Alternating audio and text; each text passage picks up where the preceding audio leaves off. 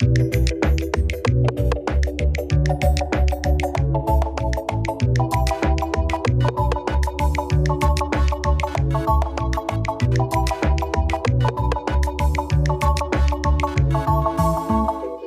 Herzlich willkommen zu, äh, die, zu der Session Climate Gossip, ein Special mit Clara Pfeffer. Beim Climate Gossip Podcast sprechen die Klimajournalistinnen Samir Al-Hattab und Jule Zentek jede Woche über aktuelle News, Debatten und Gerüchte aus der Klimapolitik. Das ist nicht Jule Zentek. Jule Zentek ist leider verhindert heute. Ähm, Samira wird heute stattdessen ähm, von der RTL Politikkorrespondentin und Klimaexpertin Clara Pfeffer unterstützt. Zusammen sprechen sie jetzt heute über die heißesten News aus der Berliner Klimapolitik und über ihre Arbeit als Korrespondentin zu Klimathemen. Ich freue mich sehr, ihr habt die Stage. Wenn ihr später für Fragerunde offen seid, sagt gern Bescheid. Ich habe ein Mikrofon und los geht's. Ja, ich freue mich mega hier zu sein. Herzlich willkommen zur zehnten Folge tatsächlich mittlerweile. Auch noch ein Jubiläum. Von Climate Gossip. Ähm, ja, für die Leute, die gerade zuhören, wir sitzen hier in so einem richtig krassen Kinosaal tatsächlich. Da sind so rote Sessel und es ist sehr, sehr, sehr cozy. Und ich freue mich sehr, dass du da bist, Clara. Ich bin sehr sad, dass Jule nicht da ist. Grüße gehen raus. Auf aber jeden Fall. Ich glaube, sie hat gerade auch was Schönes zu tun, aber ich freue mich auch total, dass ich in ihre großen Fußstapfen treten darf oder es zumindest versuchen darf und finde sie auch sehr gemütlich. Die liegt bestimmt gerade irgendwo oder fährt mit dem Fahrrad rum, weil Work-Life-Balance ist auch sehr wichtig. Unbedingt. Ja. Sag mal, Clara, wir starten mal mit so einer Rubrik Gossip der Woche. Du bist ja in deinem tagtäglichen Job in Berlin unterwegs. Was war letzte Woche so los klimapolitisch, wo du gesagt hast, das war krass? Boah, da möchte ich drüber reden, da muss ich drüber reden. Das finde ich jetzt gemein, dass ich nur eine Sache irgendwie raussuchen soll, weil diese Woche ich weiß, wir sagen das natürlich in der, im Klimajournalismus, in der Klimapolitik oder generell, wenn es um Klima geht, sagen wir das ständig. Das war jetzt echt krass.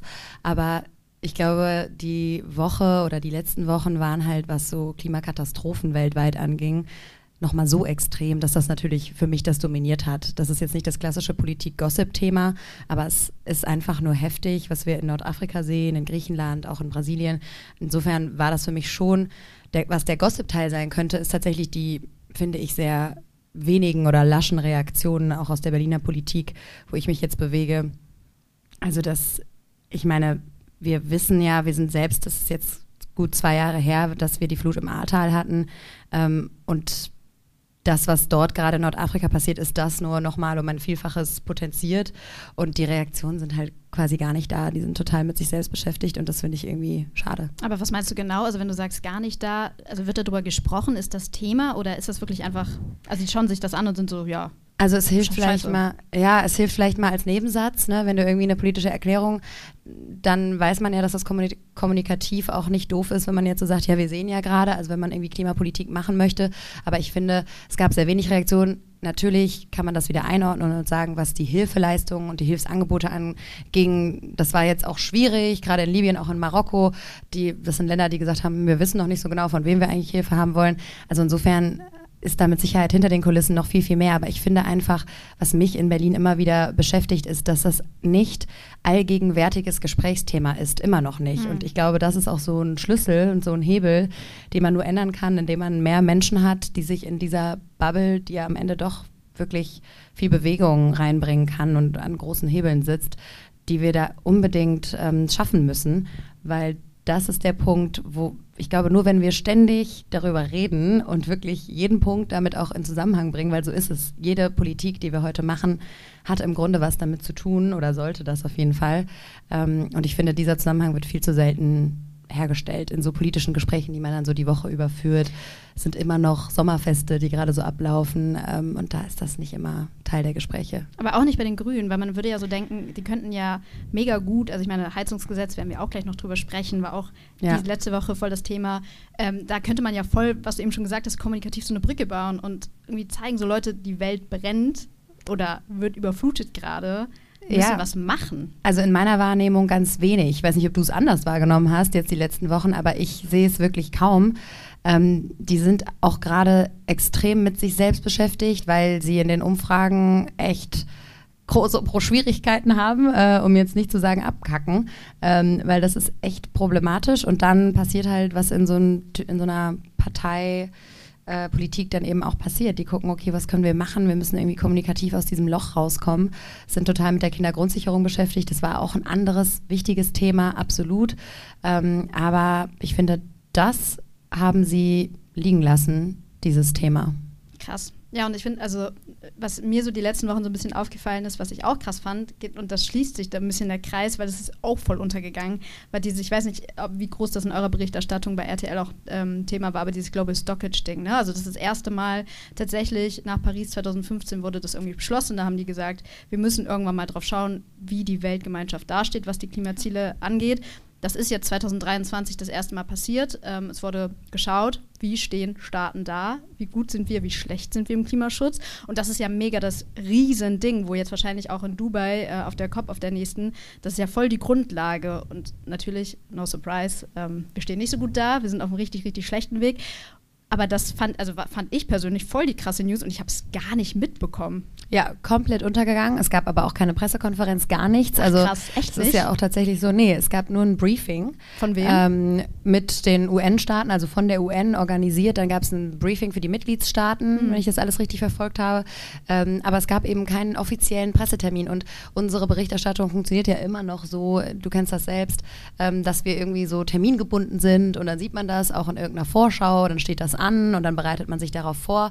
Und so kam das für alle so ein bisschen so überraschend und ähm, dann hat das ja auch manchmal so einen selbstbestätigenden Effekt. Wenn keiner darüber berichtet, dann haben auch alle anderen den Eindruck, ach, dann kann es ja nicht so wichtig gewesen sein. Das ist so krass. Ja, und das wäre ja auch genau so ein ich sag mal, das ist so zynisch, in dem Zusammenhang von einem Elfmeter zu sprechen, aber das wäre natürlich, das ist echt, das hat man echt nicht genutzt, ähm, diesen Zusammenhang auch herzustellen zwischen Klimakatastrophen ich weiß, das ist immer schwierig, dann immer direkt zu sagen, das zu attribuieren mit, äh, der, mit dem Klimawandel und der Klimakrise, wenn solche Katastrophen passieren. Aber es ist nun mal so, das sind genau die Dinge, die man vorhergesagt hat, die werden häufiger passieren und ähm, auch die Schwere, also die Heftigkeit wird immer schlimmer. Das ist ganz klar. Ich saß eben noch mit Östin Terli, dem Meteorologen, zusammen, der hat das auch nochmal ganz klar gesagt. Dass Liebe für den, ich ja, ganz toll. Grüße der uns auf, auf, äh, auf, Social Media irgendwie echt verteidigt, ja, alle ähm, an vorderster Front da teilweise. Und er hat auch nochmal gesagt, ihn nervt das so, dass immer wieder davon gesprochen wird, ja, aber wir können das jetzt nicht in direkten Zusammenhang stellen. Es gibt einen ganz klaren Zusammenhang zwischen dieser Form von Naturkatastrophen und dem menschengemachten Klimawandel. Und insofern, da fand ich auch, du hast diesen Global Stocktake, der echt ein Meilenstein ist in dieser ganzen internationalen Klimapolitik. Und dann hast du parallel diese Katastrophen, die normalerweise dazu führen, dass wir mehr Berichterstattung machen können. Und irgendwie, also, das war diese Woche einfach kein Thema. Aber voll krass, weil du, also, ich hätte jetzt auch gedacht, dass, I don't know, Habeck oder, oder wer auch immer, Annalena Baerbock, Jennifer Morgan, dass irgendjemand dazu einen Pressetermin rausgibt und sagt so, ey, wir müssen drüber sprechen, aber wirklich gar nichts einfach. Also es gab Einordnungen, dann kommen manchmal so Pressemitteilungen, ähm, dann gibt es ein Statement sozusagen, ja. ein schriftliches dazu. Ist für uns als TV-Sender dann auch mal ein bisschen schwierig, weil die waren auch alle mit anderen Dingen unterwegs diese Woche. Ähm, es ist, waren einfach andere Themen immer noch im Zettel. Heizungsgesetz, glaube ich, wollen wir auch nachher nochmal ansprechen, war auch immer noch Thema Kindergrundsicherung und so weiter. Das heißt, Deutschland ist ja eh tendiert dazu, sehr viel Innenpolitik zu machen ähm, und da ist man diese Woche dann nicht durchgedrungen und das man kann jetzt sich fragen, woher das kommt, weil das ist ja schon ein bisschen auch Aufgabe der UN oder auch des jeweiligen Gastgeberlandes, äh, was in diesem Jahr halt äh, Dubai ist. Und die hätten das natürlich auch prominenter machen können und äh, eben zu einer großen, ich verstehe das auch, das wäre jetzt auch nicht unbedingt die Aufgabe, glaube ich, gewesen von einzelnen deutschen Politikern oder Politikerinnen, da jetzt eine Pressekonferenz einzubestellen, aber es wäre eigentlich die Aufgabe gewesen, äh, der UN das ganz groß zu machen. Ja, obwohl ich äh, immer denke, und da schweifen wir jetzt ein bisschen ab, aber so, so kommunikativ ne, von den Parteien, also die, ich habe manchmal das Gefühl, dass die das einfach nicht gut hinkriegen, solche Sachen zu kommunizieren oder sich dann zu grabben. Also natürlich ist es nicht deren Verantwortung, deren Aufgabe, jetzt Pressetermine dazu zu machen und das zu verkünden. Ähm, das sehe ich auch so, aber man kann es ja nutzen. Und ich habe oft das Gefühl, dass vor allen Dingen, also bei den Grünen, das habe ich hier bei Climate Gospel auch schon öfter gesagt, dass einfach kommunikativ echt viel schief läuft. Ich weiß nicht, wie du das siehst in deiner Artikelarbeit.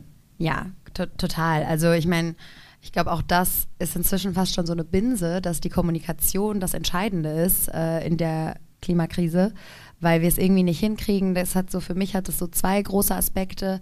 Den einen, der ist schon lange bekannt, dass wir eben dieses Zeitproblem haben und dann kommt eben immer dieses, ja, das kannst du aber nicht in direkten Zusammenhang stellen und so weiter. Ähm, Das heißt, die Sachen, die wir heute verbocken, die werden morgen halt zur Katastrophe, um es mal bildlich zu sprechen.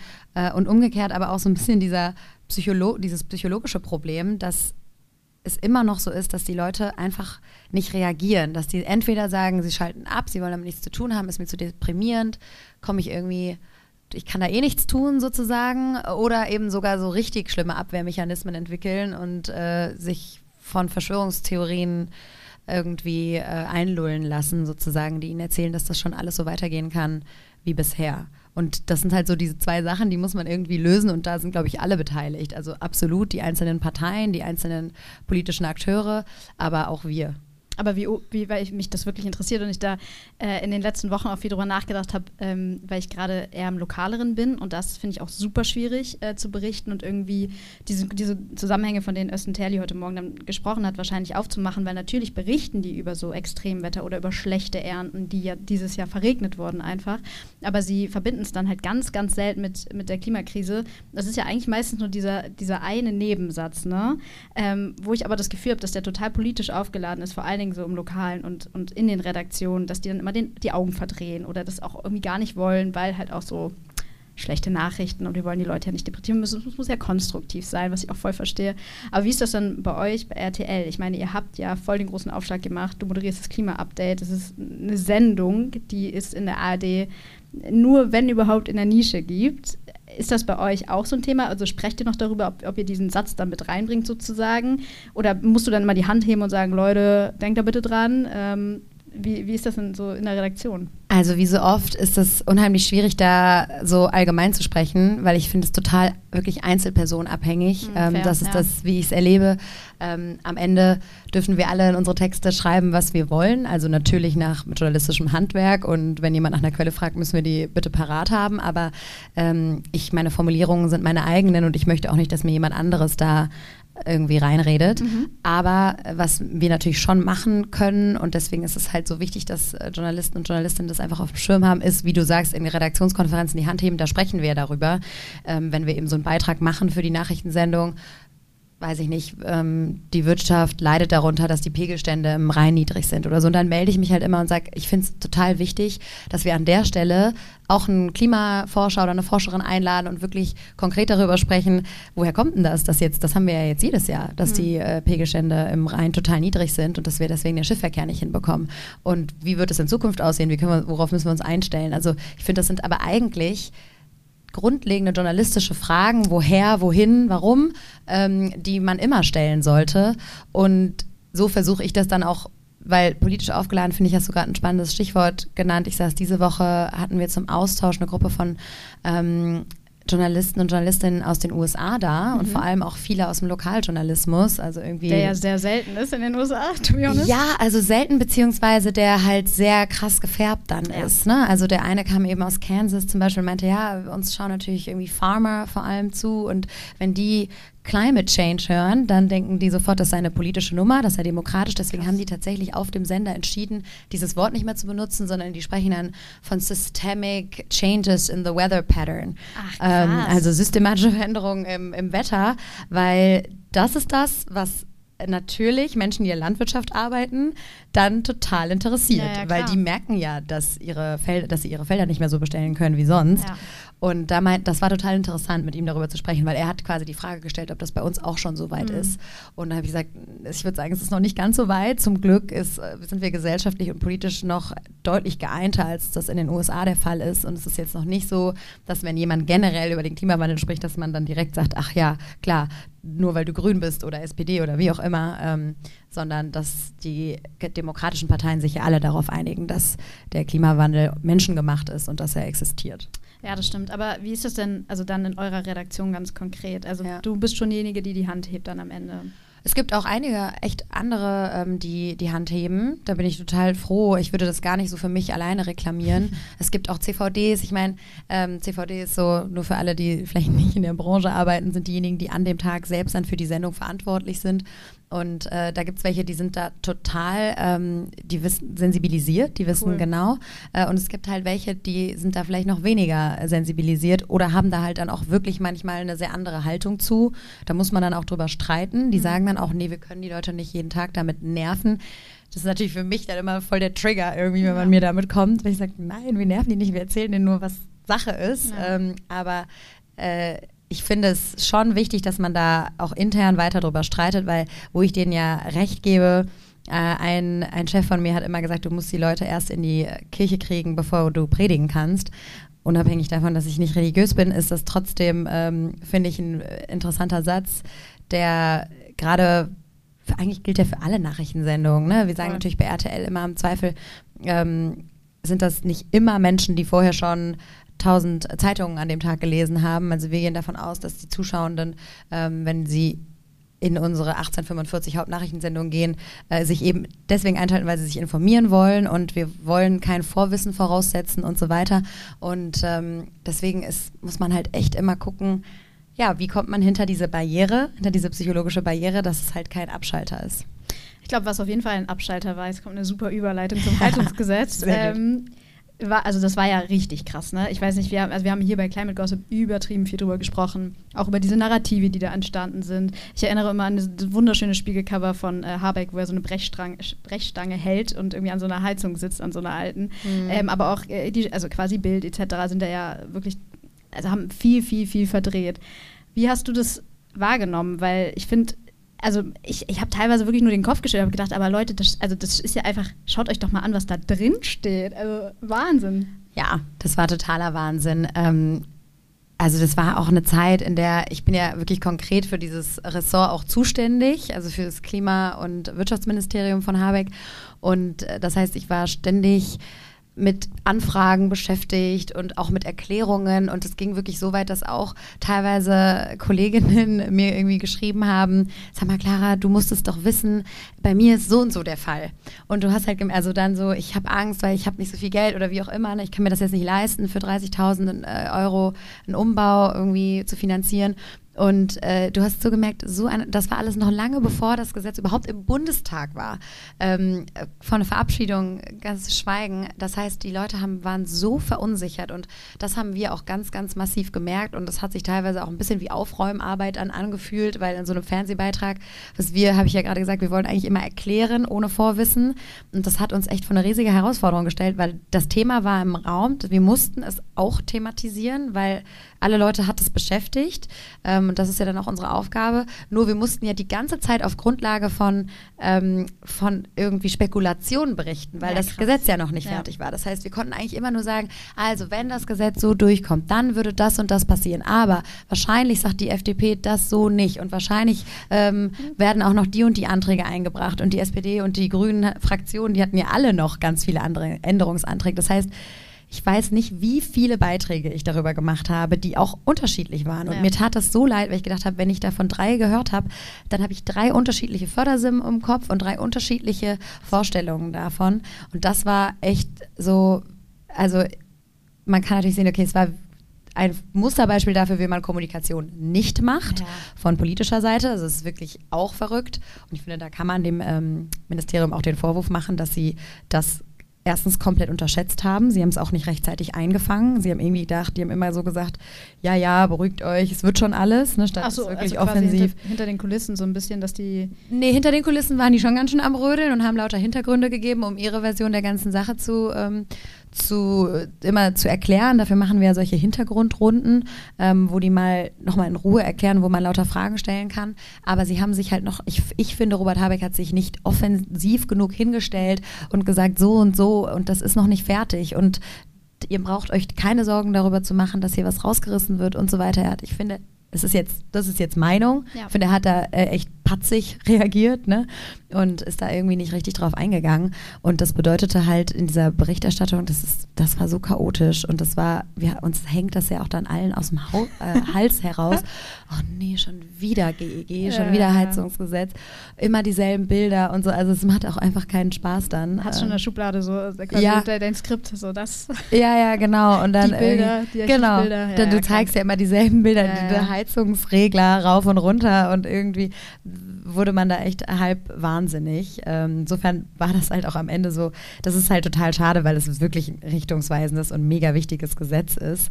Und am Ende war man einfach nur noch so, Hauptsache es ist vorbei. Also, ja, ja, 100 Prozent. Und es ist ja auch wirklich, wenn man sich jetzt anschaut, was, also es wurde jetzt quasi verabschiedet, so es ist jetzt durch und es soll ab dem 1. Ähm, 1. Januar 24 gilt jetzt aber eigentlich nur, dass wenn, und ich finde das so lustig, weil da so, also das ist so kompliziert, man muss es immer so eine, in einem Neubaugebiet ein neues Haus gebaut wird, dann muss dieses Haus mit 65, also quasi muss heizen mit 65 Prozent erneuerbarer Energie. Das ist dann meistens eine Wärmepumpe, aber in dem Gesetz steht extra auch noch, äh, mit Pellet und Holz darf auch geheizt werden. Und wenn ihr euch eine Gasheizung da reinbaut, die irgendwann wasserstofftauglich ist, dann, dann geht das auch. Also sind halt diese ganzen Abers, die auch von quasi Parteien damit rein äh, gebracht worden wieder. Ähm, aber letztendlich passiert ja ab dem 1. Januar 2024 erstmal für die, für quasi, keine Ahnung, 80 Prozent in Deutschland nichts. Wahrscheinlich noch mehr. Ja, also das war aber auch von vornherein klar. Ja. Also deswegen war das ja auch schon eine Panikmache, die da zu Beginn stattgefunden hat, weil es war klar, dass sich für die allermeisten Menschen erstmal gar nichts ändert, weil eine Heizung, ich glaube, im Schnitt zwischen 25 und 30 Jahre lang hält. Das heißt, wenn man nicht wenn die Heizung nicht gerade jetzt kaputt geht oder gerade kaputt gegangen ist oder eben schon fast 30 Jahre alt ist, dann tut sich jetzt erstmal sehr lange Zeit gar nichts für einen so persönlich auf ja. individueller Ebene. Natürlich macht es wirklich einen Unterschied für große Bauunternehmen und so weiter, die jetzt wirklich überlegen müssen, ach so, wenn wir jetzt neu bauen, müssen wir es anders machen. Auch das stand aber schon länger fest. Auch da gibt es schon, lang, schon länger auch Energieeffizienzmaßstäbe und so weiter. Also da das ist ja auch der Ziel des Gesetzes. Ne? Also wir müssen richtig. ja, also der Gebäudesektor ist halt ein wahnsinnig wichtiger Sektor. Wir ja. müssen da mit den Emissionen runter. Also ja, deswegen fand ich auch so, also weil wir ja hier auch in der Gossip-Runde sind und ich kann wirklich nur einen Kollegen total empfehlen, Malte Kreuzfeld, ähm, der das Ganze auch immer schön auf Twitter irgendwie aufdröselt und der auch einen richtig schönen Thread hatte. Entschuldigung, das heißt ja jetzt X. Ähm, das, das, das, ignorieren wir hier tatsächlich ah, okay. komplett. Ja. Okay, dann bitte rausschneiden. Ne? Wir bleiben einfach bei Twitter.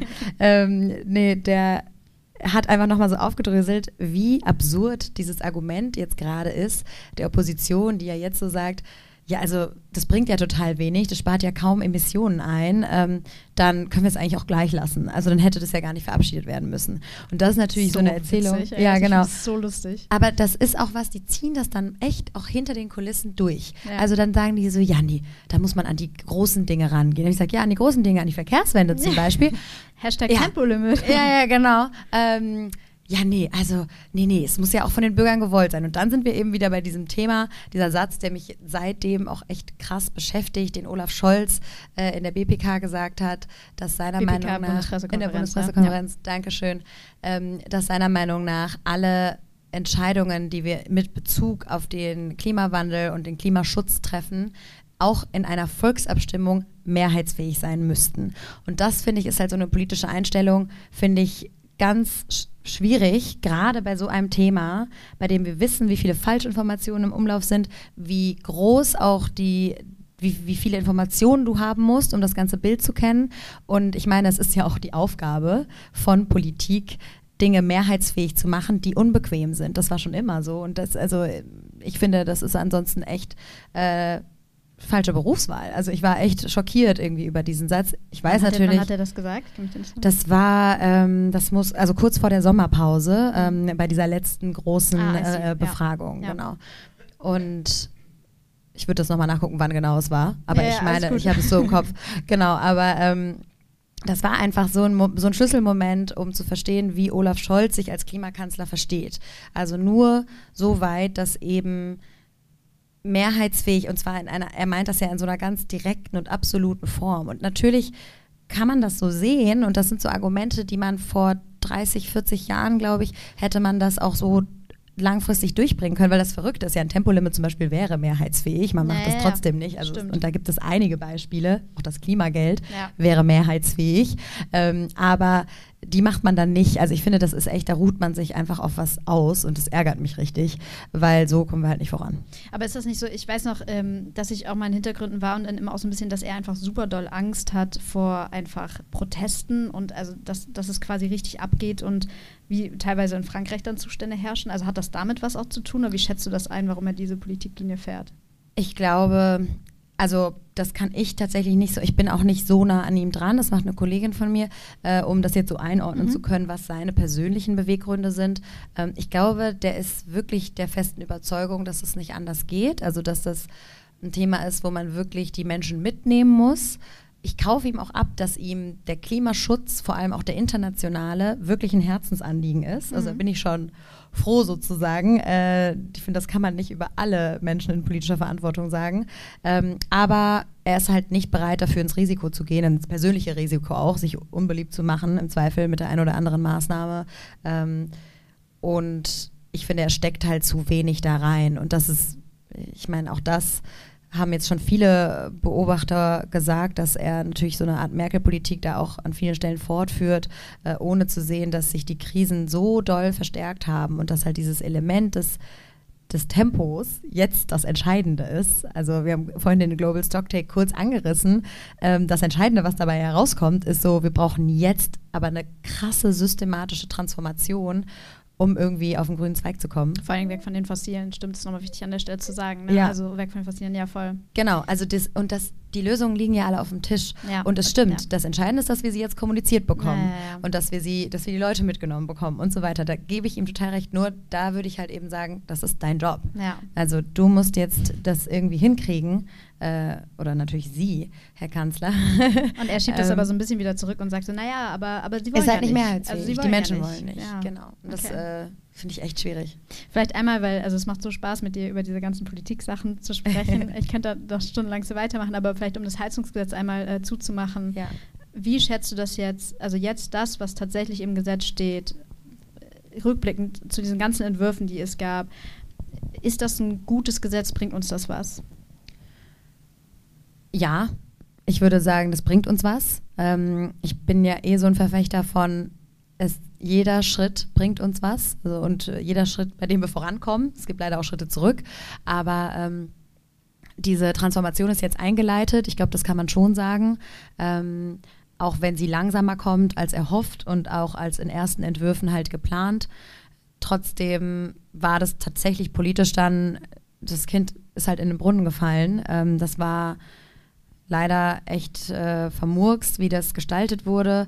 Ähm, du hast es gesagt, es ändert sich jetzt erstmal nicht so viel. Es ändert sich aber dann was, wenn jetzt auch dieses Wärmeplanungsgesetz kommt, mit dem das ja gekoppelt ist und wenn dann die Kommunen wirklich ihre Wärmeplanung aufstellen. Aber auch also quasi Deadline 2028, ne? Ja. Also so quasi, natürlich können Kommunen das vorher äh, ja. fertig machen, aber ja. Es, also es gibt dann auch wahrscheinlich auch Kommunen, die es nicht machen. Und dann, ja. also ich finde, ich finde, also für mich ist es auch super frustrierend, weil äh, es gibt ja genau, was du gesagt hast, die Lösungen liegen alle auf dem Tisch. Damals, als der Koalitionsvertrag rauskam, ich weiß noch, wie überrascht ich war, dass so viele Expertinnen gesagt haben, ja super, also da steht richtig viel drin. So, wenn das so, also das ist, also da, also da steht richtig ja. viel drin und jetzt, und, und sie versuchen es immer umzusetzen und natürlich ist das super schwierig, realpolitisch, also fair, gegeben. Aber es ist einfach, es rückt alles so weit weg und es ist, es wird immer so nach, nach hinten verschoben. Mhm. Und wir haben die Zeit halt einfach nicht ja. mehr.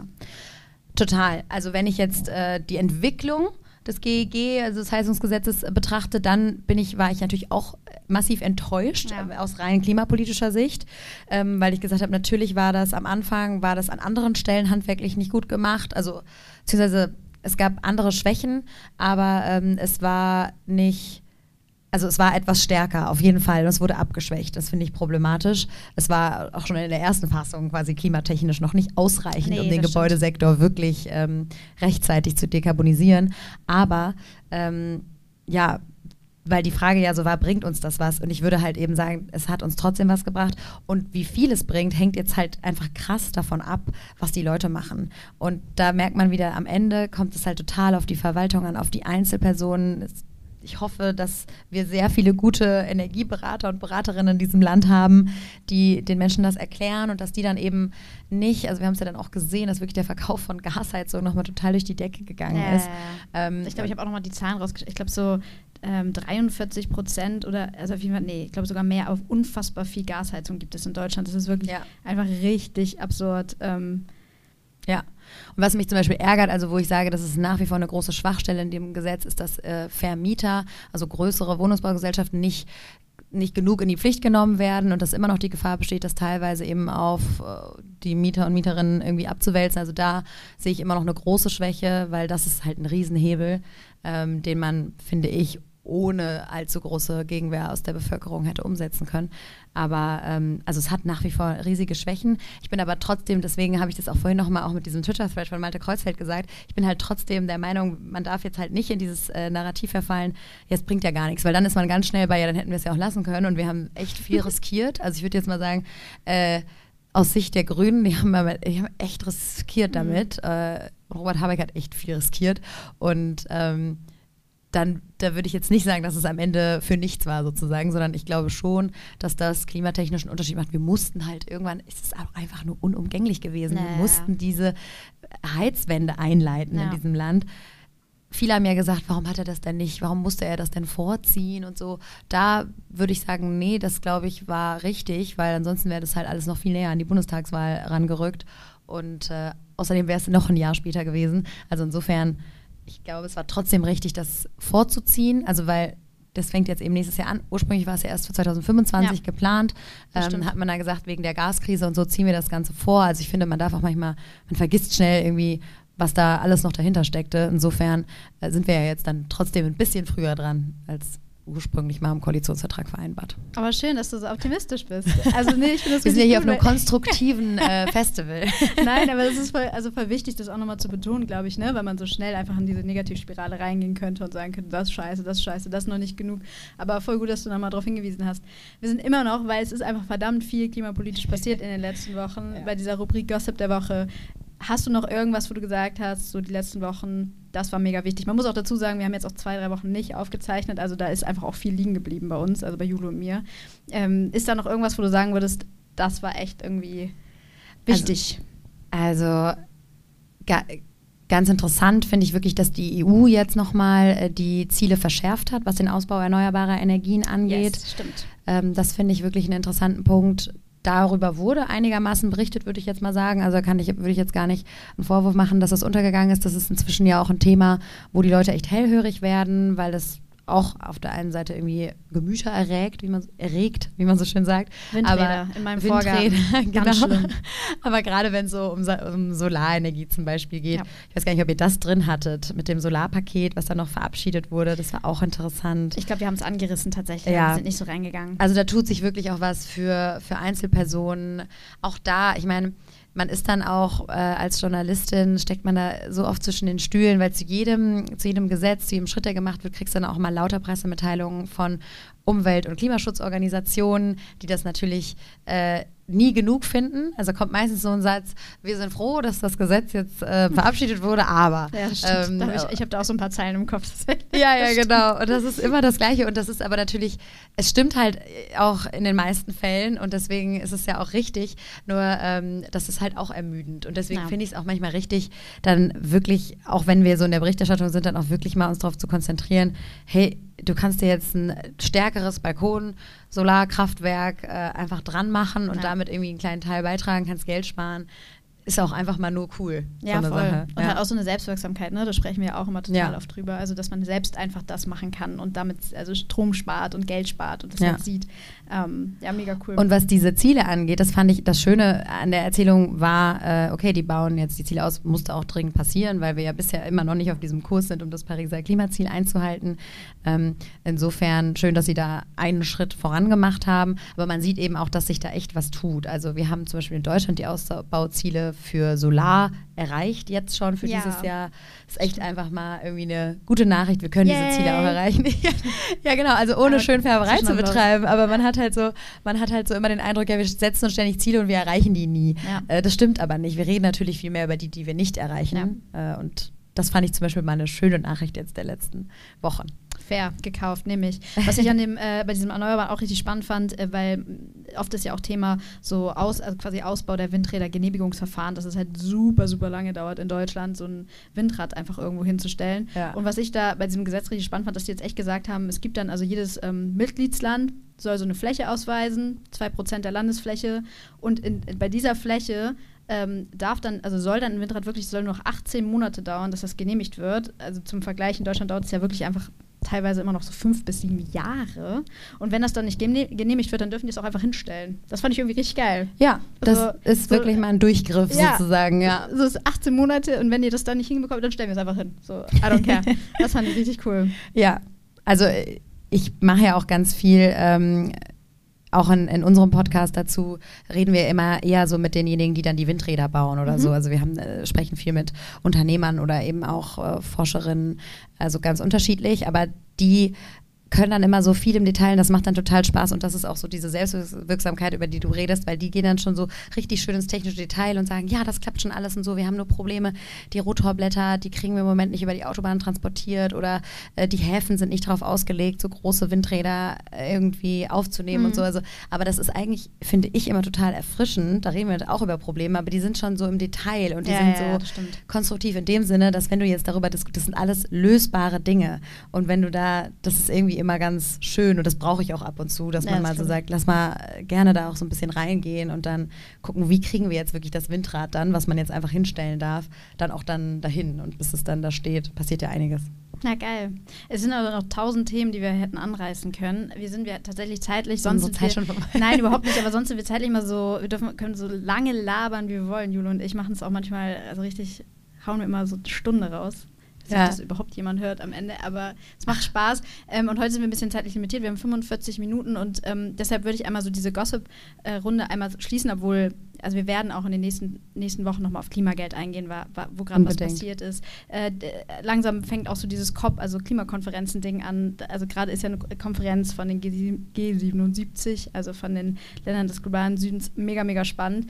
Aber ich würde trotzdem. Bitte, macht bitte noch Folgen dazu. Auf ich Fall. Auf jeden Fall. Vielleicht laden wir dich sogar noch mal ein. Mal schauen, ja, wenn, wenn, ihr dann auf der Kopf seid. Ähm, aber weil ich dich heute eingeladen habe und das super spannend finde, weil du ja wirklich einfach ähm, anders als Jule und ich ja im täglichen Betrieb bist in Berlin und wirklich mitbekommst, wie diese Regierung arbeitet, wie die Regierung, du bist nah an Habeck dran, das hast du eben auch schon gesagt, du begleitest das BMWK, also vielleicht zum Hintergrund für Leute, die nicht im Journalismus sind, das ist schon so eine Aufteilung, die, glaube ich, ganz normal ist bei allen Berliner Redaktionen, dass jeder ja. so sich Parteien, Themen ähm, zugeteilt bekommt und du bist halt an Habeck dran am, am Klima- und Wirtschaftsministerium.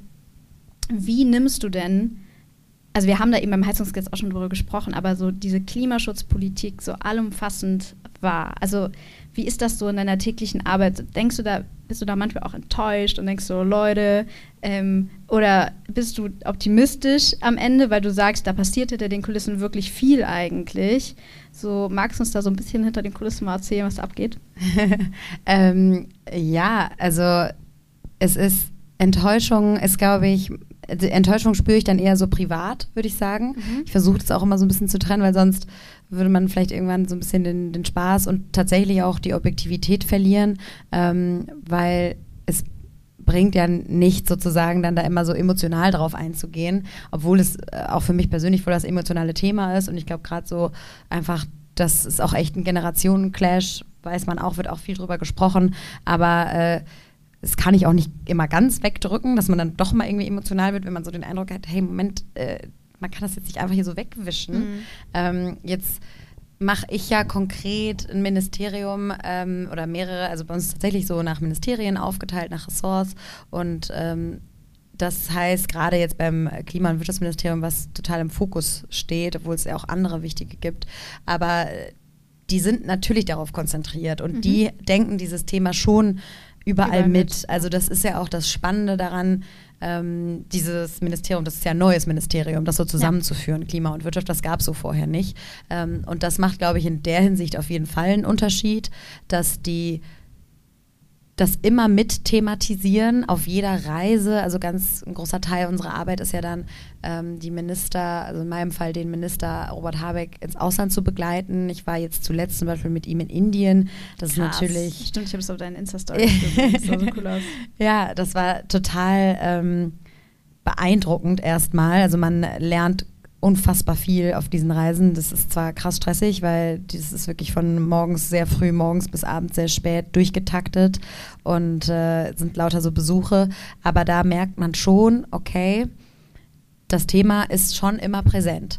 Ob es jetzt immer die Priorität ist, und das ist das, was ich eben manchmal immer noch dann als Vorwurf nehme, beziehungsweise auch da, wenn man dann da so sitzt, mit den anderen, die sowas mitbegleiten dürfen von anderen Medien, für die ist das halt nicht immer Priorität und das spiegelt ja dann tatsächlich auch im besten Fall ja immer die Prioritäten deiner Zuschauenden, dein, wem auch immer, dein Publikum eben wieder.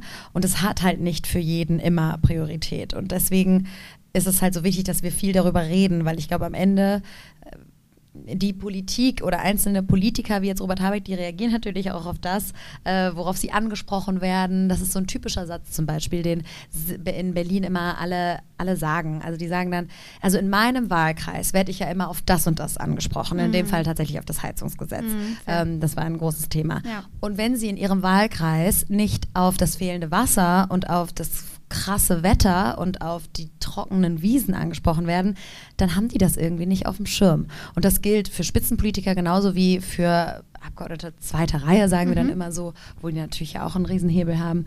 Und deswegen, das erlebe ich so in meiner täglichen Arbeit, dass das mega wichtig ist. Also wenn ihr euren, also ich finde es total wichtig, dass man seinen, seinen jeweiligen Abgeordneten sozusagen kennt oder seine Abgeordnete, geht zu denen hin, nervt die, also jetzt wirklich, man sieht die Anführungsstriche ja nicht, mit diesem Thema, wenn es euch beschäftigt, weil die sind diejenigen, die im Parlament dafür oder dagegen abstimmen können und die, das überträgt sich dann eben auf alle. Und das überträgt sich dann darauf, ob jemand auf seiner Reise nach Indien dieses Thema ganz oben auf die Agenda stellt oder nicht. Und das finde ich halt am Ende hat echt ein, also das, das ist ja das Schöne an unserer Demokratie. Also da kann man schon Einfluss nehmen, würde ich sagen. Ein besseres Schlusswort hätte ich äh, mir, glaube ich, nicht wünschen können. Wir haben aber noch eine kleine Rubrik, die wir immer machen, die ich ganz toll finde und die geht ganz schnell ähm, Empfehlungen der Woche, weil Jule und ich gemerkt haben, dass wir in der Woche halt irgendwie relativ viel lesen oder schauen und irgendwie Bock haben, ähm, eine Sache dann hervorzuheben, die uns besonders gut gefallen hat. Was war das denn bei dir die letzten Monate? Also ich habe ja schon Malte Kreuzfeld auf Twitter erwähnt. Ich glaube, wir haben ihn auch schon zwei, dreimal okay. Also er ist schon oh auch, also groß der Arme. in der Szene. Äh, ja, ja, aber wirklich. Äh, naja, aber kann man, ähm, kann man sich immer wieder anschauen. Äh, ansonsten habe ich diese Woche ganz konkret im Deutschlandfunk ein super spannendes Interview gehört. Deutschlandfunk Kultur war das.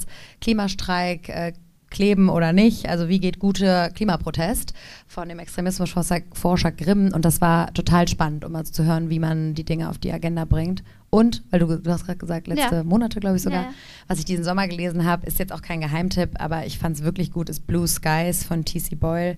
Ähm, es, eigentlich ist es moderne Popliteratur, würde ich sagen, aber halt mal ich finde, ein Musterbeispiel dafür, wie du halt einfach die Veränderung durch die Klimakrise auch in Romane mitarbeiten kannst, mit einarbeiten kannst und vor diesem Hintergrund spielt das die ganze Zeit. Das ist nie, ich glaube, doch, er, er, benutzt das Wort auf jeden Fall, aber es geht, die Geschichte ist nicht so wie, es gibt ja auch andere tolle Bü Bücher wie Future, uh, Ministry for the Future oder mhm. so, die wirklich ganz konkret sich auch mit dem Thema befassen, sondern es geht, es ist einfach eine gute Geschichte, aber die spielt vor diesem Hintergrund, dass halt das Klima völlig verrückt spielt. Es ist auch lustig, man kann auch lachen. Und das äh, hat mir total Spaß gemacht. Danke, ich kenne das tatsächlich noch nicht. Also es okay. geht auf jeden Fall auch auf meine äh, Bücherliste. Sehr gut. Ähm, ganz schnell zum Schluss noch meine Empfehlung der Woche. Ähm, du hast ja heute Morgen auch mit ihm gesprochen. Östen Terli ist ein ähm, sehr bekannter ZDF-Meteorologe und ähm, es gibt gerade einen ganz, ganz tollen Beitrag von Panorama, ähm, wo die quasi darauf eingegangen sind, wie Meteorologen gerade in ihrer täglichen Arbeit angefeindet werden, weil sie eben vor allen Dingen halt Carsten Schwanke und äh, Östen Terli werden in dem Beitrag hervorgehoben, weil sie halt immer wieder darüber berichten und die Zusammenhänge aufmachen in ihrer kurzen Wetterberichtszeit das sind die Folgen Klima, des Klimawandels, das ist, weil die Erde sich erwärmt. Und dafür kriegen die richtig, richtig Hate. Und äh, das ist irgendwie ganz toll dargestellt, in diesem Beitrag. Äh, große, große Empfehlung. Ja, Clara, wir sind jetzt schon wieder am Ende. Ich hätte, also man sagt das ja immer und es hört sich so übelst abgedroschen an, aber ich hätte, ich, es hat echt richtig viel Spaß gemacht. Ich könnte, also wir werden nicht hundertprozentig, glaube ich, nochmal einladen, wenn man so geil mit der drüber abgossen kann. Ähm, aber wir sind am Ende von der zehnten Folge von Climate Gossip. Danke, dass du da warst. Danke auch an das B-Future Festival, dass wir hier sein durften. Ja, vielen, vielen hat Dank. Hat so viel Spaß gemacht. Es hat großen Spaß gemacht. Vielen Dank, dass ich dabei sein durfte. Ähm, gerne öfter. Ja!